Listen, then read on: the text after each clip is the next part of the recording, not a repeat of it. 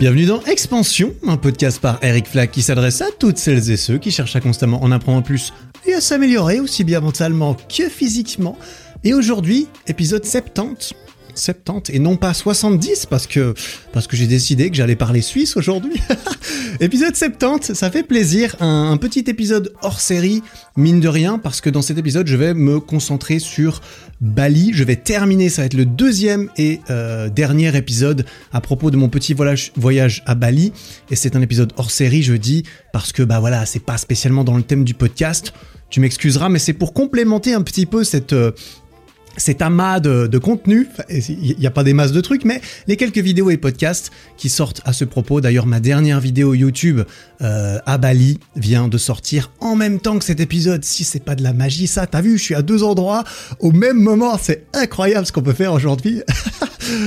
ah, et donc, euh, et donc voilà, je voulais faire un petit épisode qui va complémenter ce que j'avais dit dans l'épisode dernier, avec notamment les pour et les contre que j'ai personnellement relevé euh, par rapport à mon envie de vouloir m'installer par exemple à Bali à moyen long terme, tu vois, dans l'idée de me barrer là-bas, de déménager probablement, eh bien, de par les trois semaines que j'ai passées là-bas et ce que j'ai entendu de différentes personnes euh, également, eh bien, euh, je me suis fait quelques opinions, voilà, quelques opinions personnelles qui ne, concernent que moi, qui ne s'appliquent qu'à moi-même, mais je vais prendre la liberté de les partager, si tu me permets. et tu, et tu verras ce que tu veux en faire, honnêtement. Voilà, ça, je ne parle que en mon nom, je ne parle pas, évidemment, en nom de qui que ce soit d'autre, notamment, bah, de personnes que, qui, voilà, qui habitent là-bas ou qui n'habitent pas là-bas ou quoi. Euh, c'est tout simplement mon ressenti et je vais partir assez rapidement là-dessus. On va commencer avec les pour, donc les points positifs. J'en ai déjà relevé pas mal dans ma première vidéo, dans mon dernier épisode également, dans lequel je racontais un petit peu bah, cette expérience qui était géniale. Hein. Vraiment, euh, aujourd'hui, je suis très très loin de regretter d'être allé là-bas. Je ne regretterai jamais d'être allé là-bas. Néanmoins, je ne me verrai pas y habiter à long terme et euh, les contre que je vais énumérer un petit peu après les pour sur lesquels je vais passer plus rapidement, eh bien ils attesteront un petit peu aussi de mon choix ou plutôt de, ma réflexion vis-à-vis -vis de cela et de euh, et du pourquoi, du comment. Donc voilà, on va partir tout gentiment si tu le permets. Il est 20h, je, je vais y aller tranquillement aujourd'hui, c'est un peu tard, je suis un peu dans le mood euh, je suis un peu dans le mood posé, donc on va rester posé et on va partir avec les pour. Alors j'ai quand même euh, énuméré, j'ai quand même posé par écrit une petite liste des pour et des contre, histoire d'avoir une petite guideline et de, de, de, pouvoir discuter des choses les unes après les autres. J'ai pas préparé beaucoup plus que cela. C'est une liste non, non exhaustive, tu vois, c'est ce qui m'est passé par la tête euh, lorsque j'y ai réfléchi plus attentivement après être rentré, là ça fait deux semaines que je suis rentré, et donc si c'est ceci qui est apparu, je suppose que c'est le plus important. Quand même, il y a six positifs, enfin j'ai six lignes positives, et j'en ai huit négatifs sauf erreur, mais bon des fois j'en traite deux en un, enfin bref, on s'en fout des nombres, mais juste que tu saches, on va quand même se les faire un par un. Le premier des pour que j'ai mentionné, Bon, les pour, c'est un peu des bateaux. Je vais y aller relativement rapidement parce qu'il y en a qui sont, qui sont plutôt. Euh, euh, ils s'expliquent tout seuls, tu vois. Le premier, c'est le climat. Alors, le climat, bon, le climat, moi, je suis relativement mitigé. Mais c'est vrai que si je devais mettre entre pour et contre, je mettrais pour parce que bah, c'est sur l'équateur, c'est proche de l'équateur. Là-bas, en gros, il y a que deux saisons. Il fait 30 degrés quasiment toute l'année. T'as une saison sèche, une saison des pluies. La saison sèche, c'est entre mai et septembre, euh, octobre, quelque chose comme ça. Et la saison des pluies, c'est plutôt de novembre à mars-avril. Euh, après, c'est quand même un climat très tropical, un climat très humide. Moi, je n'y suis allé. Alors, j'y étais allé en septembre, il y a six ans. Je me souviens pas très bien du climat, je reconnais, donc je vais pas trop euh, euh, parler, mais c'était relativement, ouais, c'était correct. Mais là, j'y suis allé du coup en avril. Avril, oui, fin mars, non, fin mars, début avril, c'était assez humide, il a plu un petit peu. C'était assez humide, c'était très humide. En fait, personnellement, j'ai eu un petit peu de mal avec le climat. Alors, il a fallu que je m'adapte un petit peu. Il paraît que ça prend du temps et c'est normal. Mais euh, étant très résistant au froid, ayant cultivé cette résistance au froid personnellement, ce que tu sais peut-être si tu as écouté l'épisode sur la douche froide, l'épisode 24 de ce podcast, je crois que c'était. J'ai fait des vidéos dessus également. Enfin bref, euh, je suis très résistant au froid. Je n'ai jamais froid. Je suis en t-shirt plus ou moins toute l'année, sauf quand il faut pour des raisons sociales que je m'habille un petit peu plus. Typiquement, mon manteau, il est dans ma voiture et je le prends seulement au cas où bah, je dois faire un truc où j'ai pas envie que les gens me regardent parce que je suis en t-shirt, tu vois. Euh, et à, post et à, contrario, quand il fait chaud, j'ai chaud et j'ai facilement chaud et euh, voilà, c'est le prix à payer, j'ai envie de dire pour cela. Je n'apprécie pas plus que ça crever de chaud. Euh, donc ici en Suisse, je suis bien proche du lac. Quand je suis euh, au chaud, s'il y a une source de fraîcheur, ne serait-ce qu'une douche ou au moins euh, un point pour se baigner, c'est sympa. Mais je, dois reconnaître que toute l'année à Bali, je pense que ça, que ça me manquerait d'avoir quatre saisons. Ici en Europe, là en Suisse, on a quatre belles saisons qui sont bien différentes et c'est vrai que ça me plaît bien. Donc le climat c'est cool parce que, parce que si tu peux choisir quand tu viens, on dira c'est parfait. Tu viens quand tu, quand, tu échappes euh, au froid de l'hiver, au gris. Et ça, c'est génial parce que euh, l'hiver en Suisse, perso, c'est pas trop ce que je préfère, on va pas se mentir. Donc, climat, on est tous d'accord. Deuxième point, dont j'ai déjà parlé, qui est pas évident et, et qu'on peut pas vraiment savoir avant d'y être allé, c'est les locaux, c'est les gens, c'est la culture, c'est les balinais, les balinaises, je, l'ai déjà dit, sont incroyables. Ils, sont, ils ont le cœur sur la main, ils sont extrêmement gentils, généreux, heureux, ils ont l'air, euh, ils ont l'air, euh, ils ont l'air pour la grande majorité d'entre eux, notamment ceux qui ont un travail, ceux qui qui ont l'air d'avoir un cadre un petit peu, tu vois, euh, ils ont l'air extrêmement extrêmement contents. Peu importe qui tu rencontres, je me souviens très bien. J'en avais entendu parler un petit peu avant d'y aller. J'étais déjà allé, même si c'est vrai que je me souvenais pas trop de cela. mais quand je suis arrivé à Bali, j'ai atterri. Là, il fallait que je fasse mes tests PCR. Et là, la le premier vrai contact que j'ai eu avec un avec une balinaise, c'était une balinaise pour, pour le coup, c'était la, la, personne qui euh, voyait tous les gens qui débarquaient pour leur dire euh, bonjour, il faut aller faire ton test PCR là-bas pour que tu aies le droit d'entrer et que tu sois euh, positif et que tu sois pas positif, que tu sois négatif ce soir. Et la dame, elle s'enquille des gens, mais vraiment je pense qu'elle voit un mec toutes les 30 secondes toute la journée et moi, je, je, tu vois, ça c'est le genre de choses que, j'essaie d'avoir en tête. Et je vais vers la fille, euh, c'était une femme, hein, je vais vers la femme, et elle me salue avec un sourire. Tu le voyais déborder derrière le masque, et surtout, tu le vois dans les yeux de la personne, et tu le vois, il, il, se, il, joignent les mains comme ça euh, pour te saluer, etc. Peut-être que je dis une connerie, je, je sais pas. En tout cas, ils, sont.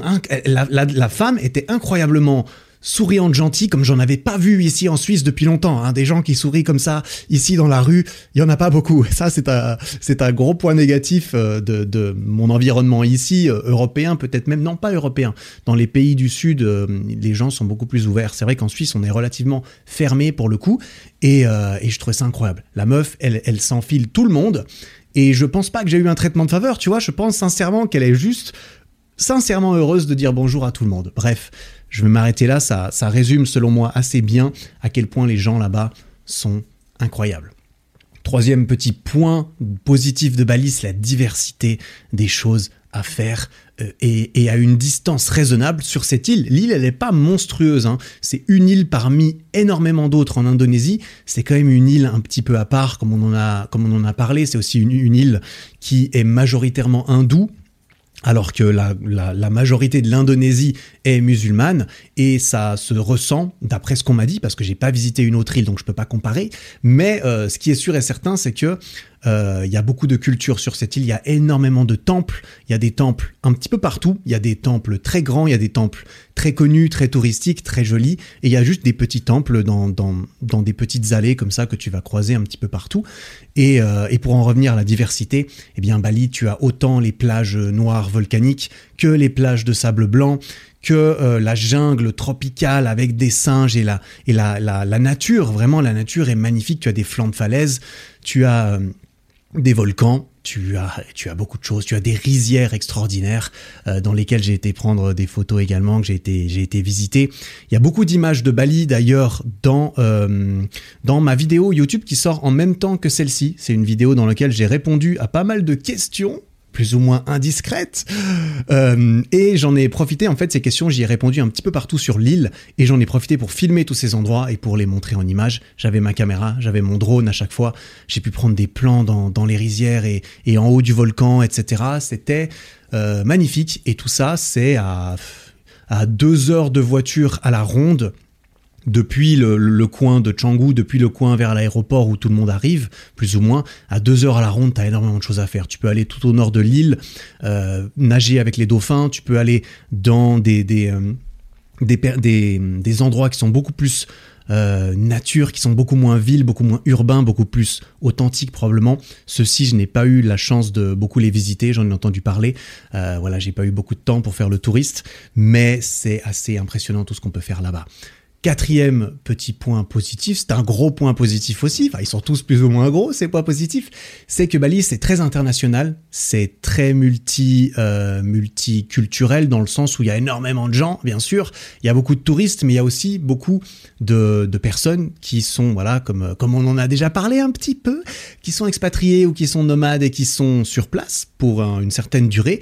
Les rencontres sont assez faciles à faire, c'est assez facile de rencontrer des gens dans le sens où il y a beaucoup de gens qui sont là pour les mêmes raisons, qui sont là pour, euh, pour se rencontrer parmi ou pour passer du bon temps. Ce qui n'est pas toujours un bon point, et on va en parler, euh, on va en parler juste après.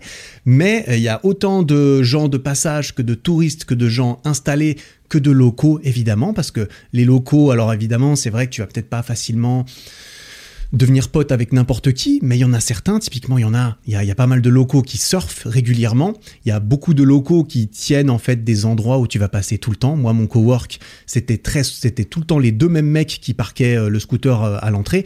Il y avait toujours ou presque cinq jours par semaine, il y avait le mec euh, qui un, des mecs derrière le comptoir, Gary, qui était vachement sympa, qui m'a tout de suite on s'est tout de suite super bien entendu et donc tu croises un peu les mêmes personnes, tu peux devenir pote, je sais pas, moi j'ai clairement pas eu le temps de devenir pote, mais j'ai eu le temps d'avoir des discussions, notamment une fois à une heure du mat en quittant le cowork, j'ai parlé avec euh, Andy euh, Tigarel et Scoot, je lui ai demandé un peu, mais comment tu vis ta vie et tout, est-ce que comment ça se passe? Et il m'avait raconté justement à quel point il était heureux et ça, on va ça, on va, on va y revenir un petit peu après. Tout ça pour dire, tu peux tu peux aussi rencontrer des locaux. Et il suffit de faire le pas. Et la plupart, ils parlent anglais. Donc si toi, tu parles anglais, ça, ça va être important, hein, parce que j'en ai vu un ou deux à la salle qui parlaient assez bien français. C'était impressionnant de voir un, Indonésien qui est très typé indonésien parler un français euh, tout à fait bon. Euh, ça m'avait surpris parce que c'est, c'est quand même. Euh, ben, des, des, des, euh, des, Indonésiens polyglottes, euh, ça court pas les rues, je pense quand même, parce qu'ils n'ont pas tous accès facilement Il pourrait, il y en a beaucoup qui ont accès à Internet. Enfin bref, tout ça pour dire, ça m'avait surpris, j'ai trouvé ça trop stylé, il parlait super bien français. Enfin, il parlait super bien à quelques phrases et mots qu'il avait appris, bien sûr. Mais, euh, mais voilà, il y a beaucoup de gens à rencontrer, il y a beaucoup de gens cool. Et d'un point de vue professionnel, ça on en a parlé, ça c'est évidemment implicite dans ma raison, euh, dans la raison pour laquelle je suis allé là-bas. Eh bien, il y a beaucoup de gens qui travaillent depuis là-bas dans différents milieux, notamment tout ce qui est travail à distance, travail sur Internet, télétravail, etc., etc. Il y a beaucoup de gens à rencontrer si tu essayes de rencontrer ces gens. Et, euh, et c'est pas si difficile normalement. Hein. Il y a aussi des groupes Facebook, il y a plein de choses. Il suffit de connaître une personne qui peut t'en faire rencontrer une autre. J'en ai déjà parlé un petit peu dans l'épisode précédent. Donc voilà, pour cela, c'est encore un bon point positif. Cinquième point euh, positif sur cette petite liste, et celui-ci, c'est celui qui rend Bali c'est un de ceux qui rend Bali les plus populaires et les plus connus, c'est le, coût. C'est le coût de la vie, c'est que globalement, on peut résumer à c'est pas cher. Et effectivement, la plupart des choses euh, ne sont pas chères si tu compares combien ça te coûterait euh, d'où tu viens, dans ta monnaie à toi. Généralement, c'est pas cher. Et quand tu viens de Suisse, clairement, en revenant en Suisse après coup, j'ai pu refaire la comparaison à chaud comme ça, et j'ai bien réalisé que la plupart des choses ici en Suisse, elles sont entre 4 et 12 fois plus chères. Hein, on dira entre 4 et 12. 4 pour certaines choses qui sont relativement chères là-bas, euh, mais la moyenne, on est plutôt sur du 8 fois, 6-8 fois moins cher, je pense, euh, à Bali par rapport à la Suisse pour la même quantité d'argent que tu aurais. Et ça, ça, ça, ça fait la différence, on va pas se mentir, dans le sens où, bah voilà, il y a beaucoup de choses qui sont, euh, qui sont, qui sont pas, pas si chères, notamment tout ce qui implique payer quelqu'un de son temps, payer notamment un local, payer un balinais, une balinaise pour euh, disposer de son temps d'une façon ou d'une autre, par exemple pour, pour que il ou elle te masse, bah là typiquement, le temps des locaux ne vaut pas très cher. Et ça, on peut dire que c'est un point positif, on peut dire que c'est un point négatif, et on va y revenir aussi un petit peu dans les points négatifs, mais euh, globalement, il faut dire ce qui est, c'est pas cher, et quand tu débarques en tant que touriste, en tant que personne de passage, en tant que mec qui vient t'installer, quand tu pars, quand tu viens d'ailleurs d'Indonésie, alors évidemment, il y a sûrement des pays euh, plus pauvres, hein, pour, pour dire ce qui est, euh, pauvres dans le sens où c'est peut-être pas le bon mot. Il y, a des pays qui sont peut-être moins chers, et encore, je m'y connais pas très bien, mais là, j'aurais pas d'exemple. Euh, ce qui est sûr, c'est que c'est c'est appréciable de ce point de vue-là. Quand tu débarques, tu es là, ah ouais, ok. Euh, ça veut pas dire que tout, enfin tu vois, après c'est quand même un endroit où tout se négocie et c'est un endroit qui est de plus en plus touristique, comme je l'ai dit, suivant où tu vas, où tu habites, qu'est-ce que tu fais, tu vas payer relativement cher, voire cher euh, en, quelque sorte. Tu peux te faire arnaquer, ça bien sûr, mais euh, ça c'est une autre histoire et on y reviendra rapidement.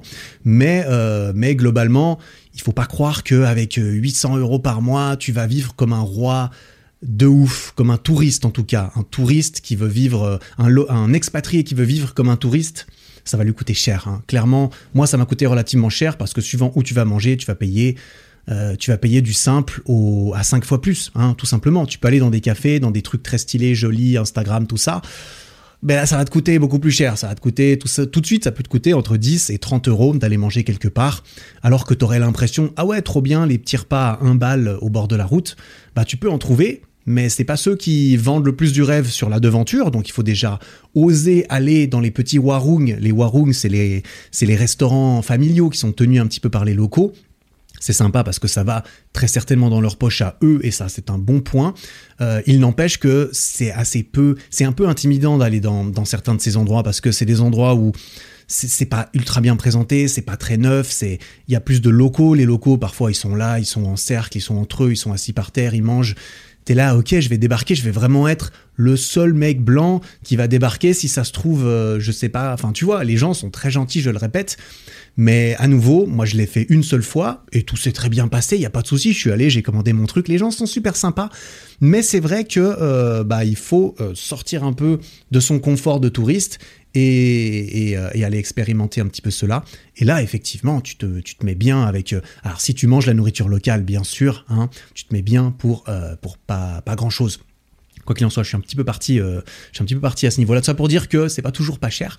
le dernier point positif, il est un petit peu lié à cela, c'est que le confort de vie à Bali est, est très est assez incroyable par rapport en fait le coût le rapport qualité prix du confort de vie à Bali est assez impressionnant, dans le sens où effectivement les choses sont pas chères, mais c'est pas non plus ton île déserte où tout est pas cher parce qu'il y a rien du tout en fait. Non, il y a énormément de choses qui sont là, c'est très développé, la connexion internet, tu peux avoir la fibre, suivant où tu es, ça va très vite, c'est très efficace tu peux trouver des choses extrêmement modernes, extrêmement efficaces. J'ai même vu, alors il y, a, y en a, il y, a, des mecs qui ont des lambeaux, mais c'est complètement teubé.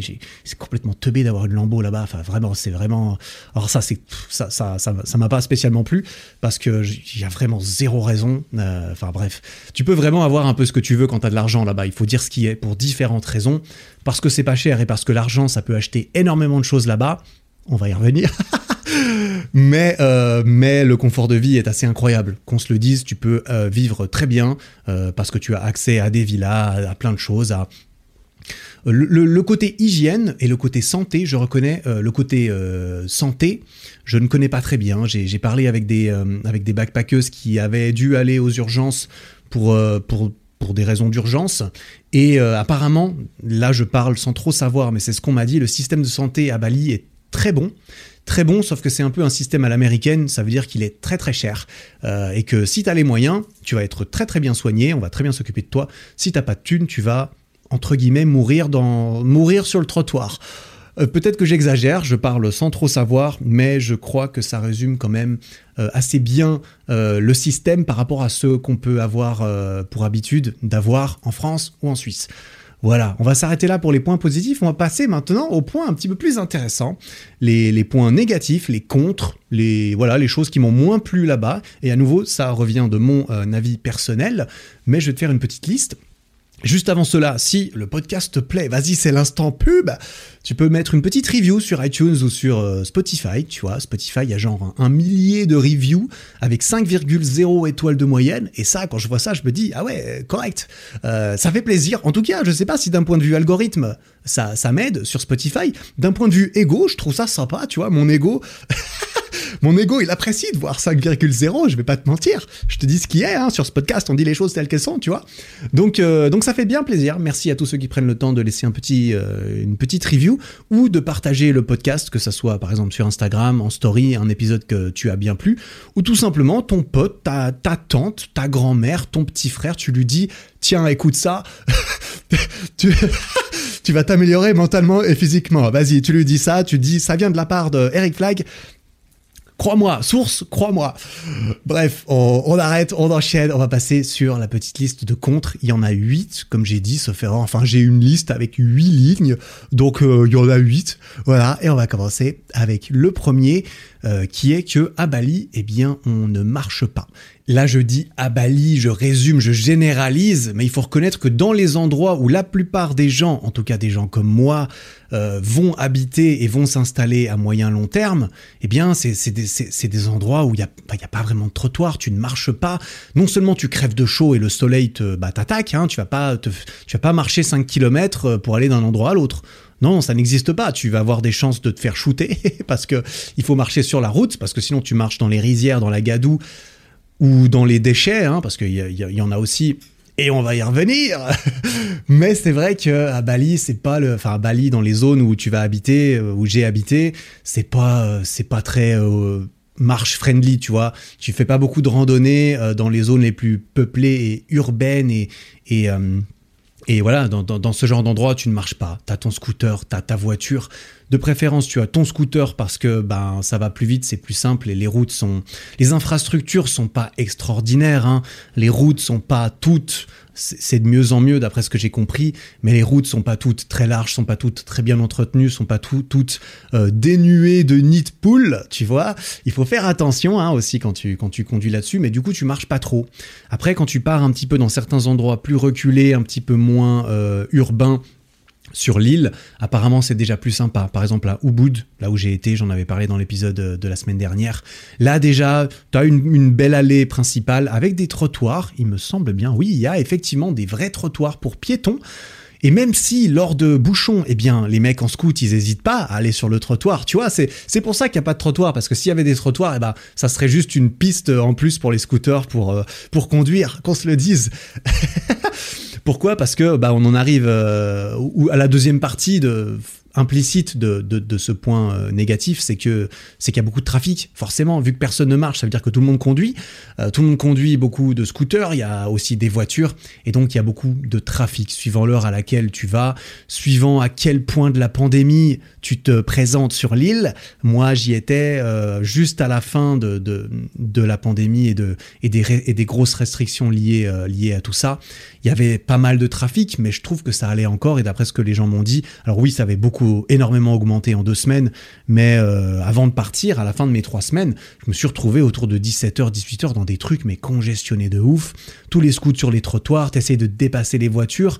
C'est relativement dangereux, hein. j'en ai clairement parlé euh, dans l'épisode précédent. Le scout, c'est bien joli, c'est bien sympa, mais c'est dangereux de ouf. Euh, enfin, c'est dangereux. En fait, c'est pas dangereux jusqu'à ce que tu te pètes la gueule, c'est normal. C'est pas dangereux jusqu'à ce que tu te t'exploses par terre. Et là, mon avis, tu vas t'en souvenir. Et peut-être même que tu t'en souviendras pas, si tu vois ce que je veux dire. Donc, euh, donc c'est dangereux et en plus tu es constamment euh, influencé par toutes les personnes que tu vois qui ne conduisent qui conduisent à moitié à poil et sans casque. Il y en a pas énormément, mais il y en a parce que c'est vrai que as, tu as tendance à, je fais un petit trajet, je fais 500 mètres. Étant donné que tu ne marches pas, quand tu as 500 mètres à faire, tu vas les faire en scooter. Crois-moi, tu vas pas les faire à pied. Euh, donc tu les fais en scoot, donc tu mets pas de casque parce que bah, bah, bah, parce que c'est 500 mètres. T'en as vraiment pour 30 euh, secondes de scooter, tu vois. Mais bon, tu passes de 30 secondes, ensuite à 1 minute, ensuite à 2 minutes. Enfin, tu vois, ce genre de, mentalité et de, et de réflexe, ça t'aspire malgré toi et tu rationalises le fait parce que tu vois tout le monde le faire, etc. Et le jour où tu tombes, eh bien, eh bien, on en rediscute. Bref, voilà, je pense que tu m'as compris. Pour ce premier point négatif. Le deuxième, je, l'ai mentionné rapidement, c'est que c'est, quand même assez pollué. Un hein, assez pollué. L'eau du robinet n'est évidemment pas potable. Et donc, le marché de la bouteille en plastique, il fait fureur, bien sûr, même si on utilise beaucoup quand même ces gros bidons, ces gros bidons de 20-30 litres que tu trouves un petit peu partout dans les stations. Et il y a beaucoup de stations de, de refill où justement euh, ces gros bidons sont mis dans des machines qui te permettent de récupérer de l'eau. Et donc, tu remplis ta propre bouteille, typiquement. Il n'empêche qu'il y a beaucoup de déchets qui traînent, beaucoup, ça dépend les endroits, mais il y a sensiblement pas mal de déchets qui traînent, de pollution. Et, euh, évidemment que la pollution est, globalement énormément liée au tourisme, aux gens qui viennent, qui s'en foutent, qui lâchent leur, qui posent leur merde et qui partent. Euh, voilà, après le système de, recyclage n'est certainement pas au sommet, de, au sommet de la technologie, tout comme le système de collection des déchets, même si j'ai vu des éboueurs et honnêtement, putain, les mecs, je les ai vus. Je pense que c'est les gens que j'ai. j'en ai pas vu énormément, mais j'en ai vu. Ils avaient pas l'air méga heureux, je vais pas te mentir. Ceux-ci, ils avaient pas un énorme sourire quand, quand je les ai vus. Euh, mais c'est parmi ceux que j'ai le plus admiré, honnêtement, sur cette île, parce que être sur ce camion qui, euh, bah, qui est au soleil toute la journée, qui va chercher des poubelles qui sont au soleil toute la journée, pour les mettre dans un camion qui fait four toute la journée. Donc je te parle pas des conditions et de l'odeur et, de, et de la chaleur. Euh, beau gosse, les mecs, honnêtement, extrêmement beau gosse. J'admire, je suis sûr que je serais pas capable de faire ça. Donc, euh, donc j'admire d'autant plus. Voilà, c'est assez pollué, effectivement. Et là, tu es peut-être en train de te dire, bon Eric, c'est cool tout ça, mais c'est vraiment pour ça que t'as pas envie d'habiter à Bali? Écoute, euh, je l'ai pas précisé, euh, j'ai dit qu'il y en avait 8 à peu près. Bah, les quatre premiers, c'est un petit peu plus des points négatifs généraux, tu vois, juste euh, bah, dans le genre où voilà, tu marches pas. C'est pas nécessairement rédhibitoire pour, pour quelqu'un, ça l'a pas spécialement été pour moi, je vais pas, je vais pas te mentir, mais c'est quelque chose que j'ai remarqué et qui pourra manquer à certaines personnes. J'essaie de faire ces podcasts, tu vois, c'est des partages d'expérience mais j'essaie de faire en sorte que ça puisse euh, que ça puisse aider les gens plutôt que de juste entre guillemets raconter ma vie. Donc j'essaie de donner une image euh, la, plus globale, mais c'est surtout les trois quatre derniers points qui sont les plus déterminants en ce qui me concerne et qui sont les plus négatifs de mon point de vue. Euh, juste avant cela, il y en a encore un autre. Je n'étais pas sûr et certain de le mettre, mais je vais quand même le mentionner parce que c'est vrai que ça vaut la peine d'être précisé. C'est que Bali n'est pas l'endroit le plus sûr dans le sens, euh, le sens de sécurité n'est peut-être pas à son apogée partout, même s'il faut clairement mitiger, euh, un petit peu le truc. Euh, si tu fais les choses correctement, si tu prends l'habitude d'avoir certains bons réflexes que tu n'avais peut-être pas avant, tu, te sens en sécurité. Moi, je me suis pas senti en insécurité à Bali. J'ai eu peur que j'ai eu peur que deux choses. j'ai eu peur que de deux choses là-bas. La première, et c'est quelque chose de très courant et c'est quelque chose, il vaut mieux en avoir peur parce que sinon, bah, ça va ça va t'arriver. J'ai eu peur de me faire voler euh, mon téléphone portable, notamment, et par extension de me faire voler euh, évidemment euh, bah, mon appareil photo, mon ordi et certains trucs que je pouvais avoir avec moi quand je me baladais en scooter. Parce que quand je me baladais en scooter, j'avais mon sac. Dans mon sac, j'avais mon ordi, mon appareil photo, euh, deux caméras, euh, deux objectifs. J'avais mon drone, euh, suivant quoi j'avais facilement, parfois, j'avais genre 8000 balles de matos sur moi, tu vois. Je me baladais avec mon petit sac et tout mon matos sur moi, comme ça. j'étais confiant, j'étais serein, et j'avais mon téléphone dans ma poche en plus et mon porte-monnaie.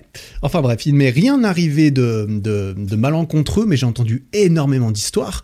Aurélien, Aurélien Roy, que j'ai rencontré là-bas qui est un créateur de contenu dont j'avais parlé vite fait dans l'épisode précédent, m'a raconté des histoires, notamment une fille qu'il connaissait bien s'est fait voler deux fois son iPhone en deux jours. Euh, énorme. D'autres, les backpackers que j'ai rencontrés, il y en a une qui s'est fait voler son téléphone euh, le premier jour, il y en a une autre qui s'est fait voler son téléphone le deuxième jour. Euh, et il y a énormément de filles, on va pas se mentir, tu l'as entendu, c'est surtout les filles qui sont ciblées. Euh, il semblerait aussi parce qu'elles ont souvent des sacs, elles n'ont pas de poche, et donc elles ont plus souvent leur téléphone soit dans un sac à bandoulière, soit éventuellement dans la main. Et ça, c'est très dangereux parce qu'il y a vraiment des gangs, hein, c'est littéralement des, des gangs, on dira, euh, qui sont à moto ou à scooter et qui passent à côté de toi et qui t'arrachent simplement ce que tu as dans la main et qui se barrent, euh, j'allais dire qui, partent en courant, bah ils partent à moto super vite, ils connaissent les petits chemins, ça sert à rien d'essayer de les ça sert à rien d'essayer de les rattraper. Qu'est-ce que tu vas faire si tu les attrapes, les mecs T'as sûrement pas envie de discuter avec eux de toute façon, je pense. Et il y en avait un, je sais plus qui c'était qui m'avait raconté ça, mais qui avait dit euh, que son téléphone avait été volé et qu'il y avait le tu vois les, les, iPhones, ils ont la fonction search my iPhone ou je sais pas, je sais pas comment ça s'appelle, j'ai pas d'iPhone moi-même, mais la, la, géolocalisation de ton téléphone, et genre deux heures après, le téléphone, il avait quitté l'île, tu vois. C'est vraiment des réseaux organisés où ils te volent ton truc, et je pense que tous les, euh, tous les soirs, ils vont tous à un point de collecte ou différents points de collecte. Ils envoient ça, en gros, tous les iPhones qu'ils ont volés dans la journée, ils envoient ça sur une autre île, et ils font leur petit business, et ils revendent ça d'une façon ou d'une autre, j'imagine voilà, il faut faire attention. Tu te balades pas dans la rue, tu sors pas ton téléphone sur ton scooter euh, ou bien au bord de la rue, euh, surtout la nuit, parce qu'en plus la nuit c'est plus évident parce que eux ils sont plus furtifs et puis qu'ils voient les écrans allumés euh, plus facilement. Il faut faire attention à ça. Ça, j'ai eu peur de ça et c'est la seule chose qui m'a fait peur. À part un deuxième point, c'est un point qui peut être relié justement au sentiment de sécurité qui n'est pas toujours à son maximum. c'est la corruption, notamment le fait que j'avais peur j'avais peur de la police. Et oui, les seuls balinets qui m'ont vraiment fait peur, à part ces voleurs masqués euh, qui n'avaient pas de visage, c'est les flics. Parce que les flics, ils m'ont arrêté une fois, ils m'ont, bah, ils m'ont, ils m'ont, ils m'ont pris des thunes, tout simplement. Ils m'ont, ils m'ont, ils m'ont, euh, ils m'ont raquetté. Je me suis fait raqueter par les flics et c'est à peu près normal, hein, quand tu es là-bas et que tu es touriste. C'est normal et ça peut aller euh, d'une petite amende à une très grosse amende, suivant je suppose, suivant ce que le, policier peut objectivement te reprocher, bien sûr, si tu conduis sans casque, si tu es à contresens euh, sur une route ou je ne sais quoi, ça va douiller encore plus. Mais, euh, mais euh, qu'on se le dise, c'est aussi en fonction de son humeur, de son envie et de sa volonté d'abuser un petit peu de son pouvoir, bien sûr. donc voilà, les, les sources de cette corruption je m'y connais pas, donc je vais pas m'aventurer de dire que c'est parce qu'ils sont mal payés et du coup c'est comme ça qu'ils gagnent leur vie. Je, je, ne sais pas. Ce que je crois savoir, c'est que la corruption fonctionne, euh, fonctionne, euh, fonctionne correctement hein, là-bas par rapport à ce qu'on peut avoir l'habitude euh, par ici en Europe. Et c'est aussi pour ça que avec de l'argent, tu peux avoir énormément de choses, si ce n'est n'importe quoi. Et à nouveau, c'est ce qu'on m'a dit, mais j'ai l'impression qu'effectivement, l'argent L'argent, bah l'argent quoi. Hein. Voilà, l'argent là-bas, c'est clairement un, c'est clairement dans la tête de beaucoup de personnes. Donc il faut faire attention aux policiers, tant bien même que c'est ce qu'on m'a dit et c'est ce que j'ai fini par faire, parce que je me suis fait arrêter une fois, j'ai payé 20 balles, ça m'a pas dérangé du tout. Je me suis dit, ok, c'est la taxe de touriste, euh, ça me dérange pas. Par contre, quelqu'un ensuite m'a raconté qu'il s'était fait arrêter pour 400 euros une fois, et là, c'était, on n'était plus sur du 20 balles, et euh, et, euh, et aussi que bah, la meilleure chose à faire, en fait, c'est que quand les flics, si tu vois les flics, déjà, il vaut mieux les éviter. Mais si tu les vois, en fait, bah, il faut pas t'arrêter. C'est-à-dire que les flics, ils vont euh, venir, ils vont faire bip bip bip avec leur sifflet pour que tu te t'arrêtes au bord de la route. Bah, ce que tu fais, c'est que tu dois les esquiver, en fait. Tu dois... c'est la première fois de ma vie que, que je pensais faire ça, tu vois. Euh, j'ai pas eu à le une fois, j'ai l'impression qu'il y en a un qui a sifflé. J'ai réalisé après coup, ce que je sais, c'est que je suis quand même passé tout droit. Euh, mais il faut les esquiver. C'est-à-dire que tu les esquives et tu traces. Hein C'est-à-dire que tu pars en délit de fuite, tout simplement. Et que quasiment tout le temps, d'après ce qu'on m'a dit, et bah les flics ils s'en foutent, ils vont pas du tout te courir après, ils ont autre chose à faire, ils s'en foutent, ils vont arrêter le prochain touriste. Les touristes tu les tu les repères de loin hein, sur leur scooter, euh, voilà c'est généralement euh, bah, les blancs qui sont qui qui ont pas toujours de casque en plus, enfin bref tu les vois arriver de loin et donc euh, bah, tu les arrêtes et puis tu arrêtes le suivant et tu, et tu prends l'argent au suivant tout simplement. Donc voilà, tout ça pour dire, il n'y a pas de sentiment d'insécurité énorme. Je vais pas, je, vais te dire les choses comme elles sont. Je me sentais pas en insécurité là-bas. Euh, honnêtement, je me sens moins en sécurité dans n'importe quelle grande ville, à Paris ou même à, euh, pas, à Barcelone certaines grandes villes européennes ou, pas européennes, euh, à mon sens, je me sentirais moins en sécurité dans la plupart des endroits de la plupart de ces grandes villes que quasiment n'importe où à Bali de nuit où j'ai été, tu vois. La nuit là-bas, il y a pas grand monde, enfin bref, à part me faire voler mon tel si si si je faisais n'importe quoi, j'ai eu peur de rien, j'ai pas eu peur de qui que ce soit. Tu te sens pas qu'il y a une mauvaise ambiance et tout, donc honnêtement, il euh, n'y a pas de sentiment d'insécurité. Il faut juste faire attention et je me suis dit bon bah ça vaut la peine de le préciser. Et on arrive maintenant dans la dernière petite liste, fin de liste euh, des, points les, les, plus rédhibitoires en ce qui me concerne, enfin ceux qui m'ont le moins donné envie de me projeter, on dira, euh, sur place. Euh, voilà, c'est vraiment ce qui m'est passé le, plus par la tête. voilà, comme j'ai dit, c'est pas complètement exhaustif, mais le premier point, Euh, il a plus un, il a plus, euh, c'est plus d'un point de vue professionnel parce que évidemment, euh, si je me, si je comptais entre guillemets me, projeter, m'installer là-bas, et eh ben c'était pour travailler, hein, bien sûr. Et c'est justement un petit peu la, source de certains de ces points négatifs que j'ai relevés. bah typiquement, un point négatif vis-à-vis de ça, clairement, c'est la distance, hein, la distance avec l'Europe et le fuseau horaire, notamment, qui est décalé entre la France et, la, et Bali, on est sur du 6 ou 7 heures de décalage horaire en fonction de l'heure d'été. Euh, typiquement, moi j'y suis allé pendant le changement d'heure d'été, donc au début j'avais 7 heures de décalage et ensuite j'avais 6 heures, donc c'est 6 heures de plus, c'est-à-dire quand il est midi en France, eh bien il est 18 heures à Bali, donc au moins tu es en avance, je préfère cela parce que quand j'étais au Mexique, euh, euh tu es en retard, et là c'est peut-être un petit peu moins sympa encore d'un point de vue professionnel, mais... Euh, mais ça, c'est clairement quelque chose à prendre en compte d'un point de vue du travail, en fait. Et en plus de, cela, tu, as une espèce de, déconnexion, en fait.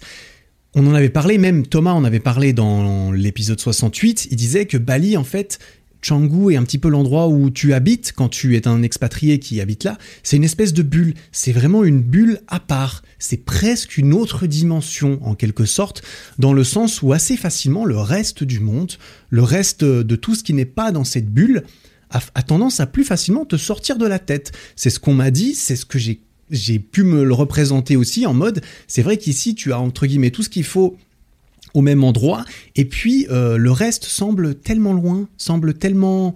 Limite, il semble un peu intangible. Le reste du monde semble bah, à moitié présent. Le fait en plus qu'il y ait peu de saisons, que ça soit toujours un petit peu pareil, que en fait les choses ne changent pas vraiment, j'ai l'impression, on change assez lentement.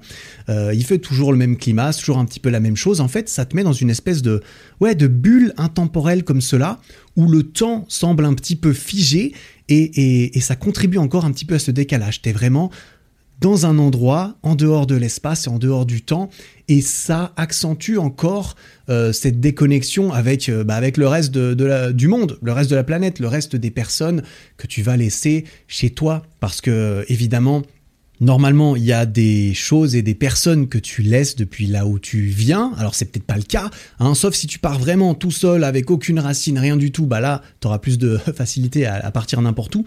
Déjà là, on est bien d'accord, évidemment. Euh, moi, je laisse le sentimental en dehors de ça, c'est-à-dire le copain copine. Bon, ça c'est généralement plus négociable, on, dira, et ça c'est propre à chacun. Euh, quoi qu'il en soit, la famille et les meilleurs amis, généralement, tu es obligé de les laisser derrière. Ils vont pas vraiment pouvoir venir avec toi. Et ça, c'est un point qui va plus ou moins être important suivant les personnes, bien sûr. Il y a aussi tout l'aspect travail et l'aspect collègue et l'aspect... Euh, bah, l'aspect euh, team, professionnel. Si toi, tu es tout seul, euh, ce sera plus facile. Moi, personnellement, j'ai une petite, une toute petite équipe d'associés et de collègues en France d'associés de collègues, enfin qui travaillent avec moi, on dira, qui sont tous en France sur le réseau, le fuseau horaire de France. Et en plus, euh, il y a énormément de, bah, de collègues, de collègues créateurs de contenu.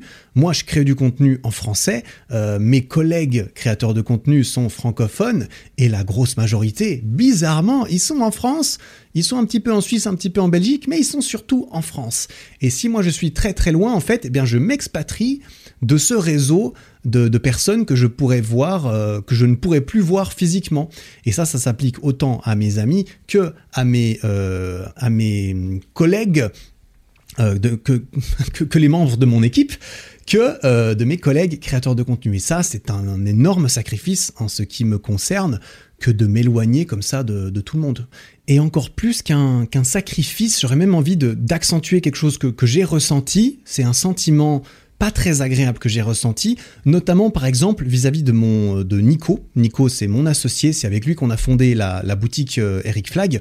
Euh, on travaille main dans la main depuis plus de trois ans. D'ailleurs, j'en parle pas mal aussi dans, la vidéo. Euh, dans la vidéo YouTube qui est sortie, on mentionne cela. On mentionne aussi, on parle d'argent parce qu'on nous a demandé des questions d'argent. bref, il y a plus de détails dans la vidéo. Mais Nico, bah, en fait, on travaille ensemble et et en fait, le fait que moi je parte à l'étranger comme cela, ça ne bénéficiait absolument pas le business. Au contraire, ça ne pouvait que le pénaliser davantage. De par la communication, de par euh, le fait que ce soit plus difficile pour moi de, recevoir du matériel, de checker des choses, d'avoir euh, bah, d'avoir en fait tout ce que j'ai ici avec nos entrepôts en France, etc. Euh, notre alternant Esteban qui est sur Bordeaux. Enfin déjà les, week-ends de team building c'était mort, on est d'accord. Mais en plus bah ça pénalisait l'ensemble et en fait j'avais l'impression pour cette raison et pour d'autres raisons que en fait le fait de partir, de, m'expatrier, euh, enfin c'est pas quelque chose que j'ai que, j'ai sérieusement considéré m'expatrier, mais je suis allé là-bas pour avoir un avant-goût et je me suis vite j'ai vite réalisé que, ça m'intéressait pas.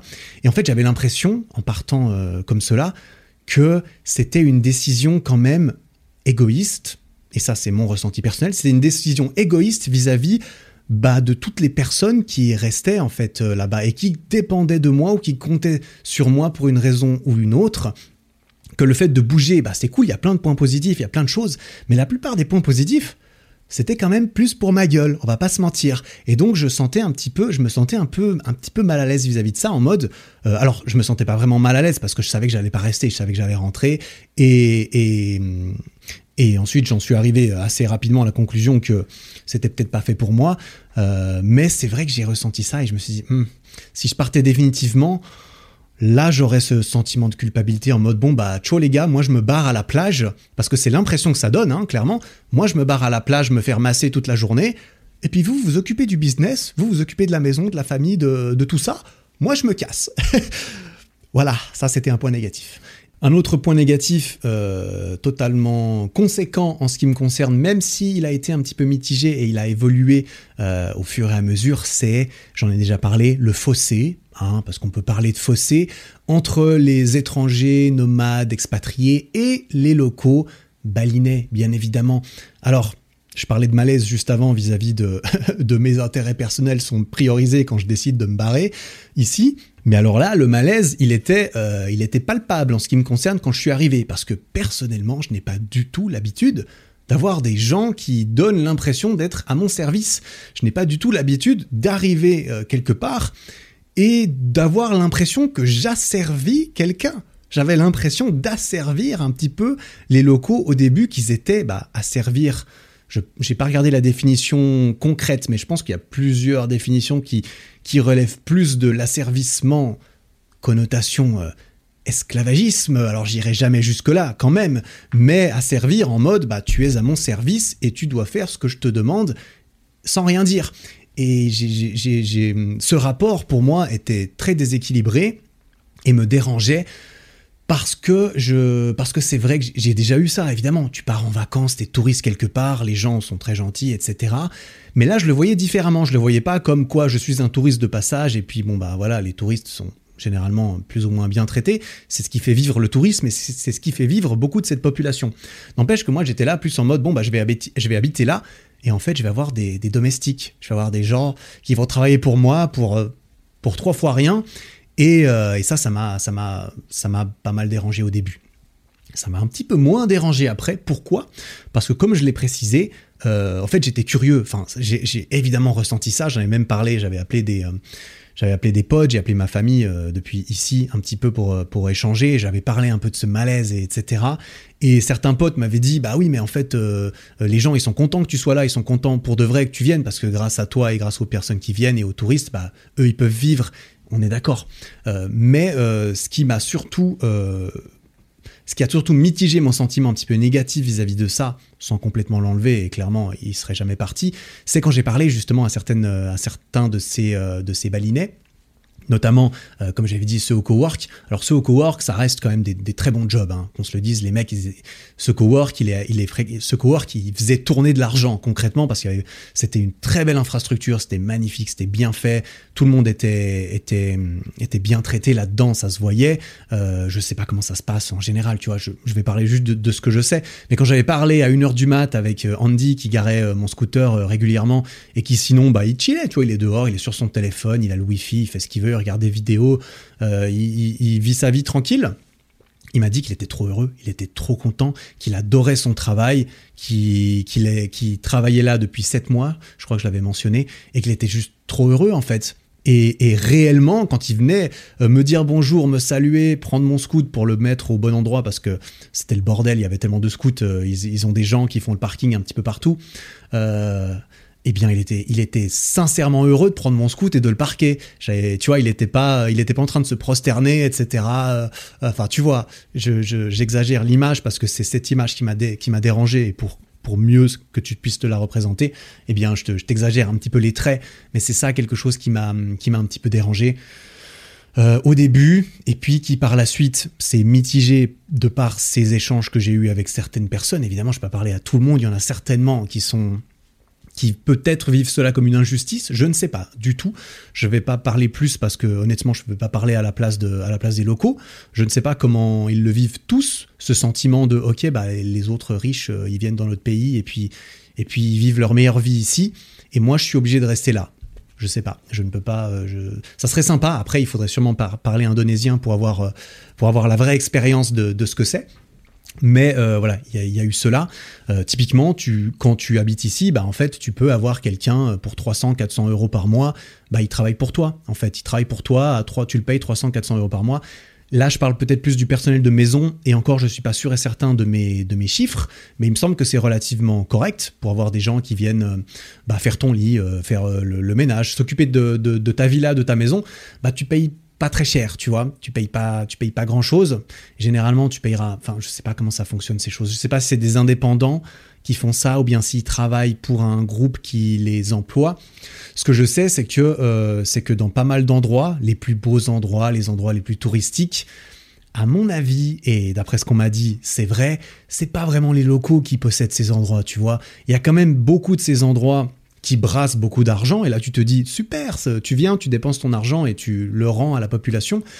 Mais en fait, quand tu vas dans les endroits qui sont possédés par d'autres Européens comme toi, qui possèdent le truc et qui embauchent la population locale pour trois fois rien, et qui récupèrent masse euh, argent, et qui font probablement des bénéfices sympathiques dans, certaines, euh, dans certains endroits, et que ça ne revient pas spécialement à la population, c'est là que tu te dis, ouais, c'est là que moi je me dis, ouais, Ouais, tu peux tout rationaliser. Hein. Tu peux toujours te dire, euh, je viens comme un sauveur ou je viens comme un comme euh, quelqu'un qui, qui va les asservir. C'est ce que j'avais euh, répondu dans un commentaire YouTube sous, sous, ma première vidéo, dans laquelle, comme je l'ai dit, j'aurais dû préciser un petit peu plus de points négatifs ou bien les entreapercevoir. Et c'est ici que je les développe du coup. Mais mais j'avais répondu dans un commentaire comme quoi, bah tu peux assez facilement te dire que tu viens pour les sauver, leur donner ton argent ou à l'opposé, que tu viens profiter un petit peu du fait que ton pouvoir d'achat soit nettement supérieur au leur et que toi tu sois né euh, là où tu es né et, eux euh, là où, ils, sont nés. Moi, à nouveau, je parle pour personne, je parle juste pour moi, ce que j'ai ressenti. Je dis pas que c'est bien, je dis pas que c'est pas bien. Je dis juste comment j'ai ressenti les choses et après, selon moi, il y a, beaucoup une question de ressenti personnel. Euh, on pourra parler d'éthique, j'imagine, de morale, je, je, ne sais quoi. Euh, moi, je ne, c'est pas du tout mon rôle ni mon envie de juger l'éthique et la morale de qui que ce soit. J'ai déjà assez du mal avec la mienne. J'ai l'impression que c'est, j'ai l'impression que c'est déjà, voilà, c'est déjà un sacré travail d'être euh, confiant en ses propres choix. Et donc, je laisse le soin à chacun de, se démerder avec ça. Parce que j'ai du taf avec les miens déjà. On passe au petit point euh, contre suivant, qui est que l'image que je renverrai euh, en représentant ce style de vie de nomade, c'est-à-dire que si moi je pars là-bas et que je m'installe, l'image que ça renverrait, les, les choses que ça propagerait, peut-être même euh, comment mon influence serait utilisée, je suis pas sûr que ça me conviendrait en fait, ou que ça m'irait d'un point de vue, euh, d'un point de vue euh, de, ce que je renvoie en tant que business, en tant que, en tant qu'entreprise, en tant que mec qui dit des trucs et les gens des fois ils se sentent influencés par ça. c'est une chose et en tant qu'individu derrière, en tant que moi qui suis juste un être humain et qui, qui travaille dans ce business, eh ben je me sentirais pas vraiment parfaitement aligné avec ça, quand même. Et pourquoi est-ce que je me sentirais comme ça? Tout simplement parce que c'est pas moi, en fait, tout simplement. en fait, je dis, que c'est un point négatif, mais c'est un point négatif qui est peut-être un petit peu évident parce qu'il ne sera présent que pour les gens qui en fait du coup bah, n'habitent pas en fait non pas ce style de vie, c'est que bah moi ce style de vie, je l'ai d'autant plus compris avec cela, je l'ai idéalisé un certain un certain temps, mais en fait je réalise que c'est ni qui je suis, ni ce dont j'ai envie en fait. Moi dans ma vie, il y a quand même eu plusieurs périodes, il y a quand même plusieurs passages en tant que en tant que mec qui mûrit et qui grandit et qui et qui essaye de décider ce qui ce qui est bon pour lui, j'ai été pas mal influencé par certaines choses, par certains idéaux, notamment des idéaux masculins. On dira que un homme entre guillemets, un vrai mec, il doit faire ci, doit faire ça. J'ai été assez influencé par ce genre de choses et et j'ai couru après ces idéaux parfois parce que je pensais que c'était ça qu'il fallait que je fasse ou ou que c'est ouais, enfin tu vois, peut-être que tu vois ce que je veux dire. Typiquement, euh, être un beau gosse lover qui enchaîne euh, les conquêtes féminines, bah, je trouvais ça stylé, mais c'était l'idée que, que j'en avais de. C'était l'idée que je pensais. En fait, je pensais que je, Putain, t'as vu, j'ai du mal à m'exprimer. Mais tu m'as compris, c'est tout simplement ce que je pensais qu'on attendait de moi ou que c'était l'image que, que je devais avoir. Et du coup, j'avais un petit peu cet idéal euh, masculin, on dira euh, comme cela, ou j'avais un petit peu cet idéal de ah ouais, voyager, euh, faire le tour du monde, etc. Tout ça, c'est c'est trop bien, tu, tu, devrais en avoir envie. Pourquoi? Parce que bah, tu entends plein d'histoires de personnes qui kiffent faire ça. Et c'est très bien pour elle, mais ça ne veut pas dire que ça correspond à tout le monde. Et j'ai réalisé au fur et à mesure euh, de ces dernières années que, bah, en fait, euh, c'est pas nécessairement pour moi. Tout ça pour dire, voilà, parce que je développe un tout petit peu, c'est que bah moi je, voilà, j'aime bien avoir mon chez moi, j'aime j'aime être chez moi posé. J'ai pas envie de vivre dans une valise que je déplace de pays en pays tous les quelques mois. Ça, c'est relativement clair. Après, euh, rester toujours au même endroit, c'est-à-dire s'expatrier typiquement et rester au même endroit, bah, ça veut pas dire que tu vis dans ta valise. Non, là, tu peux prendre tes affaires, tu peux être un petit peu plus posé, mais ça n'empêche que ça, euh, que ça pour, sans savoir le dire, euh, sans savoir comment le dire autrement, ça me collerait quand même un genre d'étiquette de nomade à Bali qui ne me plairait pas spécialement et à laquelle je, m'apparente pas euh, vraiment. Tu vois, ma vidéo sur, euh, sur mon vlog à Bali, eh ben, il a fait pas mal de promos à Bali en termes de vacances et en termes de nomadisme. Je pense, et je le sais parce que des personnes l'ont dit en commentaire, que ça a influencé certaines personnes à se dire tiens, je vais aller à Bali, j'ai trop envie d'aller à Bali, ça a l'air trop bien. Et là, moi, quand je vois ça, je me pose la question, est-ce que j'ai vraiment envie que mes vidéos ou mon travail en règle générale influencent les gens de cette façon-là, tu vois? Influence les gens, par exemple, à prendre l'avion pour aller jusqu'au bout du monde, pour vivre comme des rois euh, en Asie ou ailleurs, alors que moi-même, en fait, et c'est là tout le problème, c'est là tout le problème, c'est que moi-même, je ne me vois pas faire ça, en fait, et je le réalise après coup. Donc, comme je l'ai dit, c'est un truc qui est auto, euh, auto-réalisé parce que, parce que tu vois, je, ne dirais pas ça si j'étais resté là-bas, probablement parce que ça serait plus moi. Et si c'est moi et, c'est, et, c'est, et ça me ressemble, j'ai aucun mal à en parler, j'ai aucun mal à le partager parce que je suis aligné. Si je suis aligné avec ce que je fais et ce que je dis, bah, il n'y a, pas de souci dans, dans, cela. Si en plus c'est aligné avec ce que je crée, typiquement, ce qui peut influencer d'autres personnes. Enfin bref, après, voilà, moi j'y suis allé, j'ai pris l'avion, je suis allé là-bas, euh, tu vois, euh, je l'ai fait, je l'assume entièrement que j'y suis allé, c'est placardé partout sur, euh, sur mon travail que je suis allé là-bas, et, et j'assume donc le fait de, d'avoir donné envie aux gens d'y aller et de faire pareil que moi, et c'est aussi pour ça que je, je fais ces épisodes, cet épisode-là aussi, parce que c'est vrai que j'avais réalisé du coup que j'avais peut-être trop montré du positif et pas assez montré du négatif, et, et, je sais bien que tout le monde ne va pas écouter ce podcast, on est d'accord. Mais moi, je fais les choses aussi pour ma propre conscience, bien sûr. Et, euh, et c'est pour cela que ma conscience, apparemment, euh, aurait du mal à, en fait, en fait, c'est pas ça, tu vois. Je, ne suis pas, euh, je n'ai pas vocation à être euh, influenceur voyage, on dira influenceur voyage, parce que voyager, j'aime bien, mais enfin, bref, tu, tu, tu m'as compris. En tout cas, j'espère que tu m'as compris, parce que c'est vrai que je me suis pas mal euh, encoublé.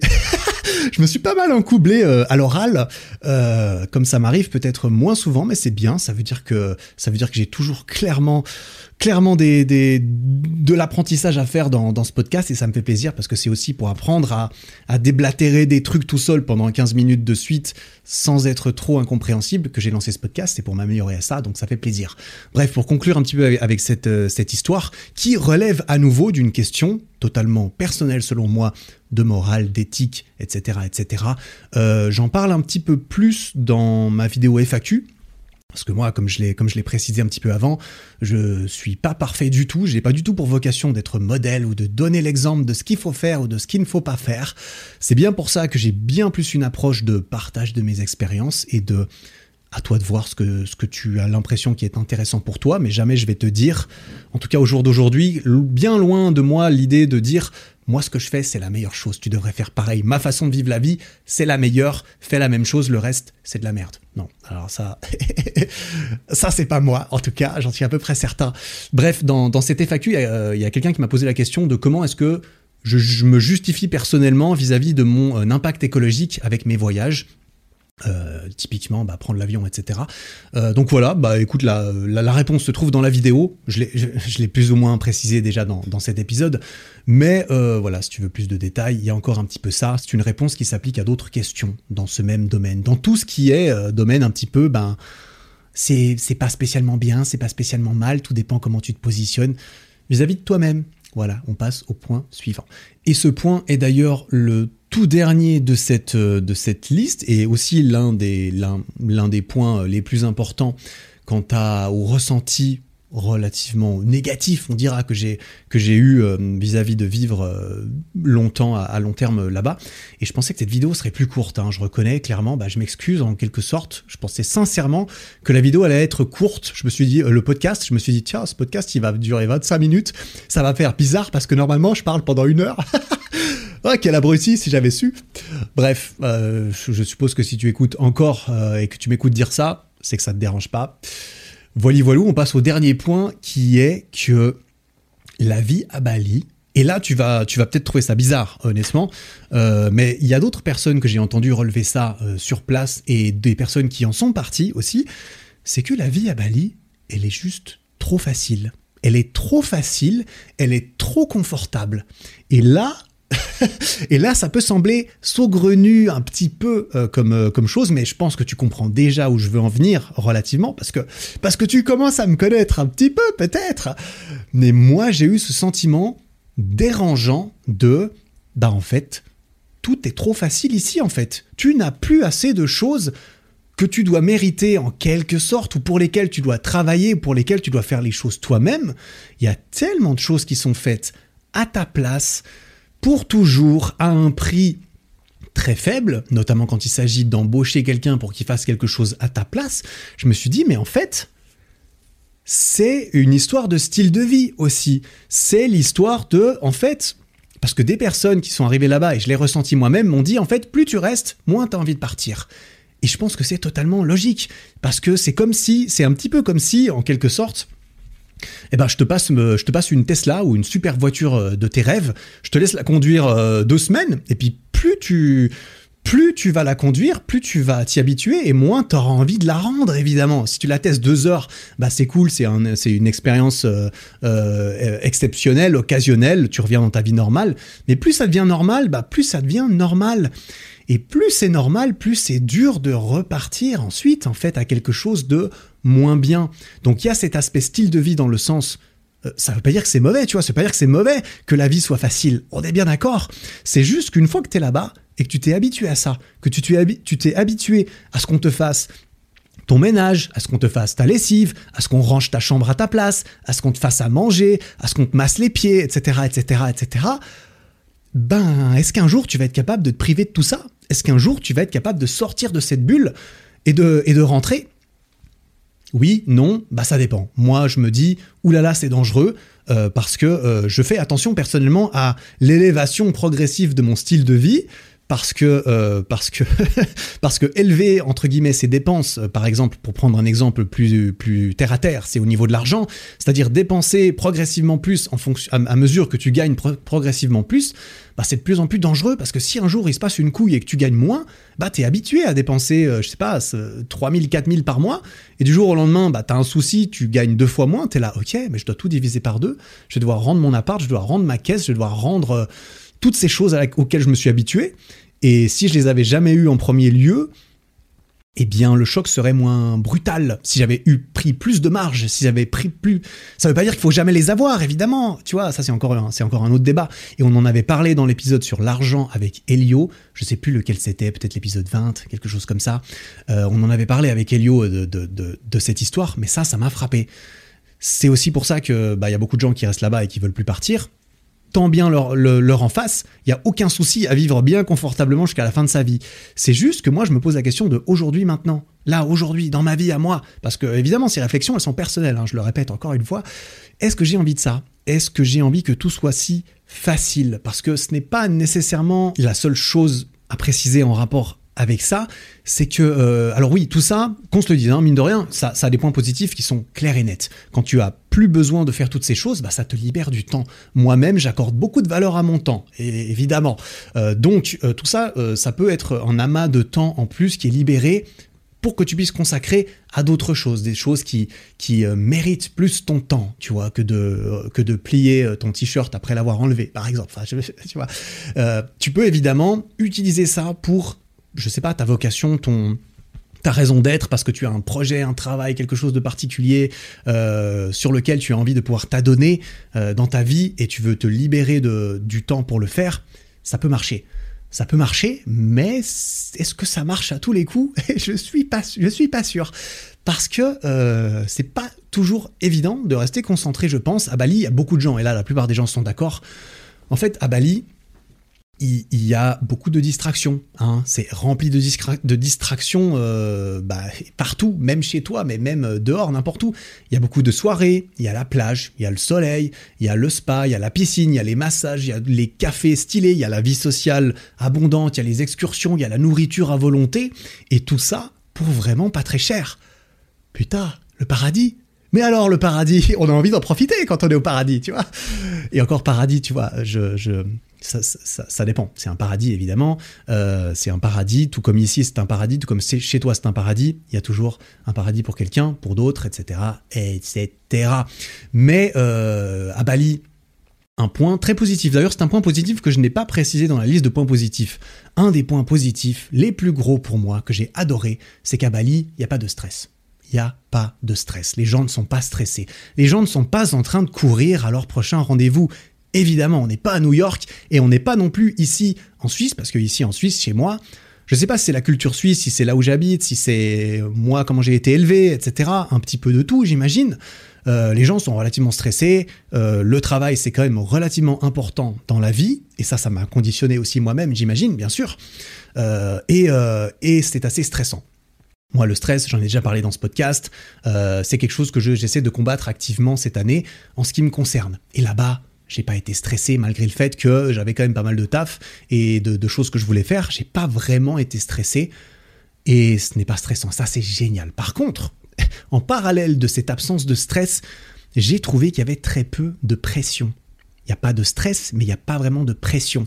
Et là, je parle évidemment de pression positive, de pression qui te pousse vers le haut, de pression qui te pousse vers l'avant, qui t'encourage dans les choses que tu as envie d'entreprendre qui ne sont pas des choses qui sont liées évidemment à euh, chiller et à, être distrait, hein, on dira.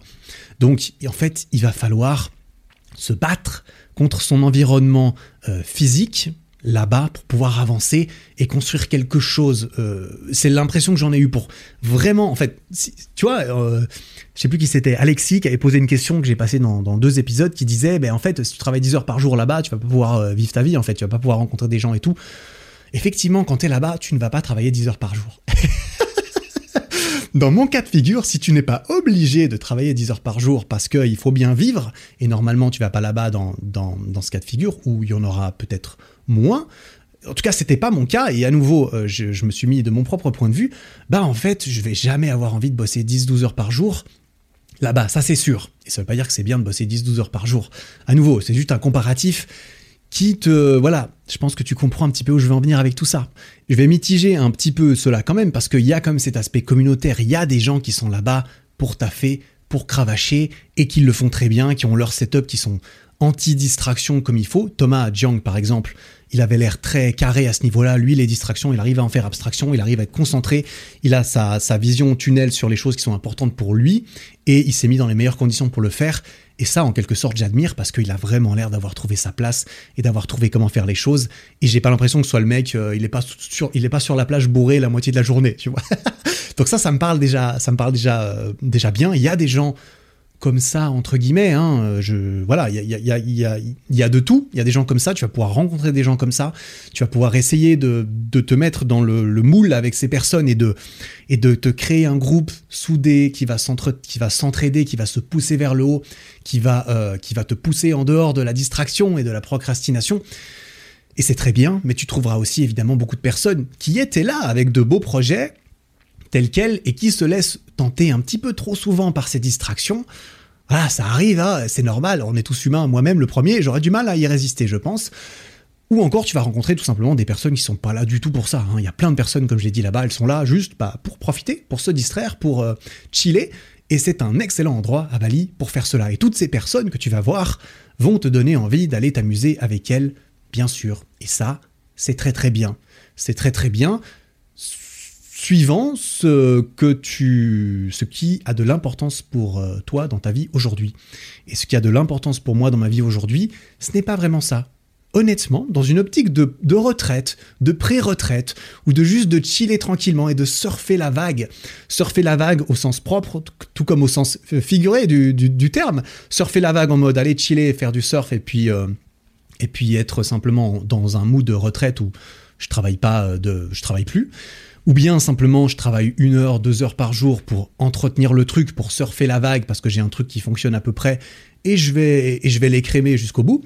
Ça c'est génial. Ça honnêtement, si j'étais dans cette optique, je serais déjà parti en mode euh, bah je me casse, je fais ma vie tout seul, j'ai juste envie d'être tout seul, tranquille, bien, de d'être au chaud et de ne pas avoir de stress et tout ça, mais c'est pas du tout ce que je recherche euh, aujourd'hui. En fait, je réalise, c'est pas encore ce que je recherche. Attends, j'ai 31 ans, je vais quand même pas partir à la retraite maintenant, putain. Certainement pas. Ça, c'est pas du tout moi. C'est pas du tout moi aujourd'hui. Et je, j'évolue, tout le monde évolue, tout le monde grandit. Je risque de changer d'avis dans 10, dans, dans 1, 5, 10 ou 30 ans. Je risque de changer d'avis, c'est tout à fait possible. Mais là, chez moi, en Suisse, et, et encore plus quand je suis rentré, quand je suis rentré, j'ai réalisé euh, encore plus tout ce que j'avais ici. J'ai réalisé encore plus bah qu'en fait c'est ici que je me sens bien, c'est ici que je me suis senti parfaitement bien. Bah, toute ma vie, qu'on se le dise, mais encore plus ces quatre dernières années pendant lesquelles euh, j'étais plus dans cette optique dans laquelle je suis encore aujourd'hui, qui est que bah j'ai pas envie de partir à la retraite tout de suite, tu vois. Et je suis fier et satisfait du travail que j'ai pu faire ces derniers temps, euh, ces dernières années, et c'était dans ces conditions ici, ici chez moi, avec ma famille, mes amis, ma copine, mon chat, Hein, mon chat, bien sûr, parce que le pauvre Doudou, putain, j'en suis même venu à me demander, mais Doudou, comment est-ce que, comment est-ce que je ramènerai Doudou? Parce qu'évidemment, moi, mon chat, c'est mon bébé. Qu'on se le dise, mon chat, je ne l'abandonnerai jamais, je ne partirai jamais sans lui.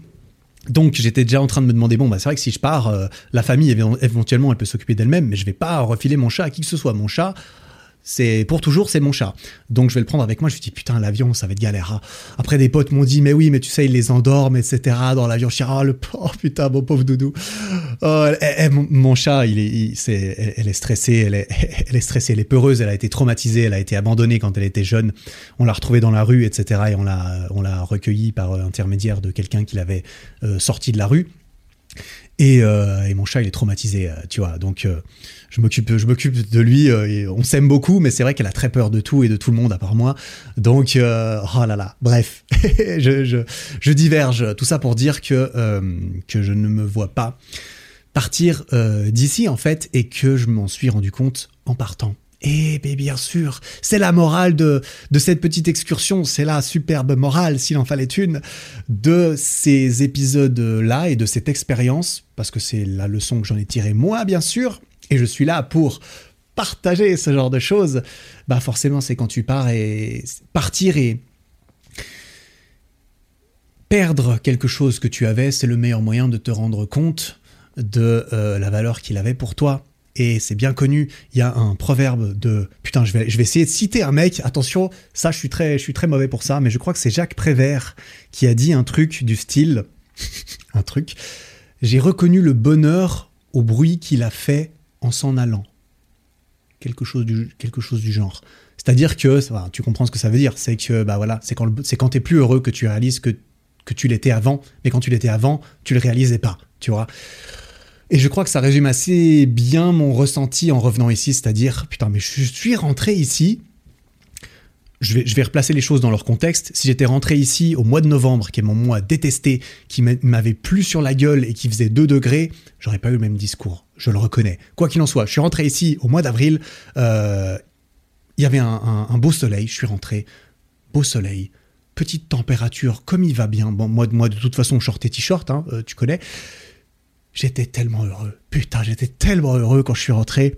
Tous les jours, et je l'ai dit à tout le monde, et tout le monde là, j'avais, j'étais juste trop heureux. Il fallait que je propage euh, la vibe autour de moi. J'étais juste trop heureux d'être rentré chez moi, là où je me sentais bien, et d'avoir, d'avoir, d'avoir vécu cette expérience si enrichissante qui m'a permis de réaliser tout ça en fait, qui m'a permis de réaliser que bah, c'est ici que je suis heureux, c'est là que je veux être. Et donc c'était trois semaines très cool desquels j'ai tiré un petit peu toutes ces choses que j'ai partagées euh, dans cet épisode dans l'épisode d'avant et dans, euh, mettons, les deux ou trois dernières vidéos sur ma chaîne. C'était une petite bulle dans mon contenu, figure-toi. Une petite bulle, Bali, c'était une petite bulle à part. À part du reste, pas forcément dans le sujet, pas nécessairement en rapport avec le reste. C'était une expérience personnelle que je me suis permis de faire parce que parce que je pouvais euh, faire coïncider ça avec mon travail, et que je m'étais promis euh, d'essayer ça euh, en parallèle de mon travail une fois. Voilà, écoute, je m'en arrête là, il est 21h10, je commence à avoir bien faim, je vais aller manger, je me permets de raconter un petit peu ma vie, vu qu'apparemment c'est ce que je fais dans ces épisodes. je vais aller manger et je vais aller retrouver Doudou qui est coincé derrière la porte et qui a miaulé tout à l'heure pendant... bah en fait dès que j'arrête de parler, elle miaule, parce qu'en fait bah, elle veut que je lui ouvre la porte. Bien sûr, j'arrive, Doudou, t'inquiète. Ah, mon petit chat, je vais aller retrouver mon petit chat, je vais me faire un petit repas au coin du feu, ici, tranquillement, chez moi, pépère. Tu vois un petit peu l'image? Bref, j'espère que euh, euh, ces petits récits de mes pérégrinations en Asie t'ont plu. Je ne suis pas prêt de repartir, je le précise. Euh, je vais aller faire des vacances parce qu'en fait, concrètement, ce que j'en tire un petit peu de tout cela, c'est que ici, je suis parfaitement bien. Évidemment, euh, il y a certaines périodes de ma vie ici que j'apprécie moins. Par exemple, le mois de novembre, pour ne pas le citer, je n'aime pas du tout le mois de novembre. Euh, ça, c'est le genre de moment où, s'il faut que je parte loin, c'est à ce moment-là que je me dirais que je pars loin. Mais je ne partirai plus, j'en suis sûr et certain, dans l'optique qui était la mienne pardon, ce coup-ci, euh, qui était bah, je vais là-bas, je vais travailler, je vais visiter, je vais, essayer de tout faire en même temps. Ça, c'était pas la meilleure idée. Je vais partir, je vais partir deux à quatre semaines euh, si je peux parfois, pour me ressourcer, pour écrire, pour créer, pour faire différentes choses, pour être en vacances, certainement pas pour répondre à mes emails ou à faire du travail euh, normal que je pourrais faire ailleurs. Voilà, je, vais y aller comme je le sens. Ce que je sais, c'est que là, je ne me sens pas du tout de repartir aussi loin avant un bon moment, parce que je suis très bien ici, en ce moment et dans cette période de ma vie. Voilà, merci beaucoup de m'avoir écouté, raconter tout ça, j'espère que ça te plaît. Encore 30 épisodes et on sera au centième, et ça, c'est clair, je m'arrête pas avant d'avoir fait 100 épisodes. Donc, si tout va bien, on se retrouve la semaine prochaine pour l'épisode 71, bien sûr. ah, je suis de bonne humeur. Bref, je, m'en vais finir ma petite soirée en merci pour ton temps, ton attention. En attendant la semaine prochaine, travaille bien, prends soin de toi. Ciao